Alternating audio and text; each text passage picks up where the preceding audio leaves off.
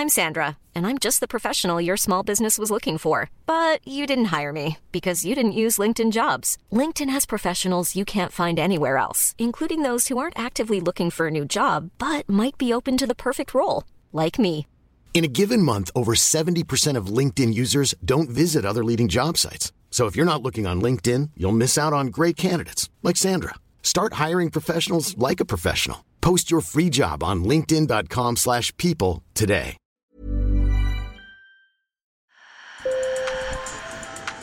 Bonjour. Hello. Hola. Marhaba bikoum. Sur le fil, Le podcast d'actu de l'AFP. des nouvelles choisies pour vous sur notre fil info. Le chef de Boko Haram, Aboubakar Sheko, serait mort. C'est ce qu'affirme un groupe djihadiste rival, l'ISWAP, qui dit l'avoir traqué pendant plusieurs jours dans le nord-est du Nigeria. Sheko a déjà été donné pour mort plusieurs fois. C'est sous son règne que l'organisation a commis les pires atrocités dont la plus connue reste l'enlèvement de 300 adolescentes dans leur pensionnat. 36 000 personnes seraient mortes depuis le début de la rébellion de Boko Haram en 2009 au Nigeria. En Espagne, le vaccin fait naître d'énormes espoirs dès cette semaine. La deuxième destination touristique mondiale s'ouvre aux voyageurs à partir d'aujourd'hui, lundi, du moment qu'ils sont vaccinés. Et pour les Européens non vaccinés, un test antigénique sera admis. Une ouverture devenue vitale pour l'Espagne où le tourisme représente plus de 12% des emplois. Le vaccin est d'ailleurs devenu un argument de drague sur les applications de rencontres au Royaume-Uni. Certaines proposent d'ajouter un badge Je suis vacciné sur son profil. Selon un sondage récent, 28% des usagers de ces applications refuseraient de rencontrer quelqu'un qui n'est pas vacciné. Enfin, Meghan Markle et le prince Harry ont annoncé hier dimanche la naissance de leur deuxième enfant, une petite fille prénommée Lilibet Diana, un prénom inspiré de celui de la reine Elisabeth, son arrière-grand-mère, hommage aussi à la princesse Lady Di, mère du prince Harry, décédé en 1997. Sur le fil. L'opposant russe Alexei Navalny recevra demain le prix du courage.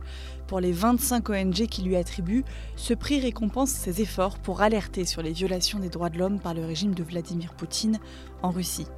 Navalny, militant anticorruption de 45 ans, a échappé de justesse à une mort par empoisonnement l'an dernier, notamment grâce à des soins prodigués en Allemagne.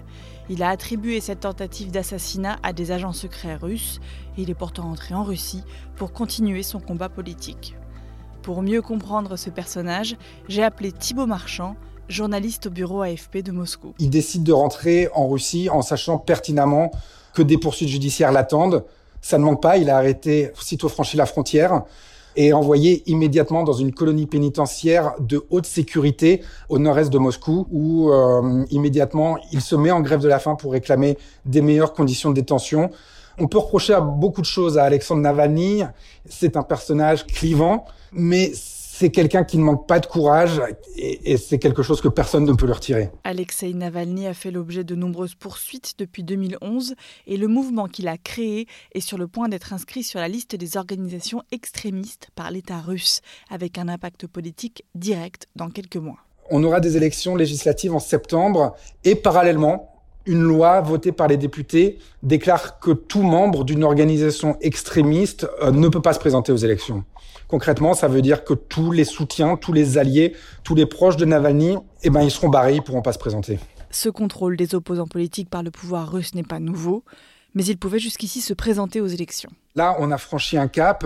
Euh, on voit aujourd'hui, du coup, par exemple, les organisations d'Alexandre Navalny qui s'autodissolvent. L'organisation d'un autre opposant, l'oligarque euh, Mikhail Khodorkovsky, qui est en exil, s'est aussi autodissoute juste pour éviter des poursuites judiciaires, des condamnations de longue durée pour leurs membres. Et aujourd'hui, l'opposition en Russie, elle n'a quasiment plus aucun moyen de s'exprimer. Et la situation semble irrémédiablement bloquée aujourd'hui. Sur le fil revient demain. Pour ne manquer aucun épisode, abonnez-vous. Bonne journée.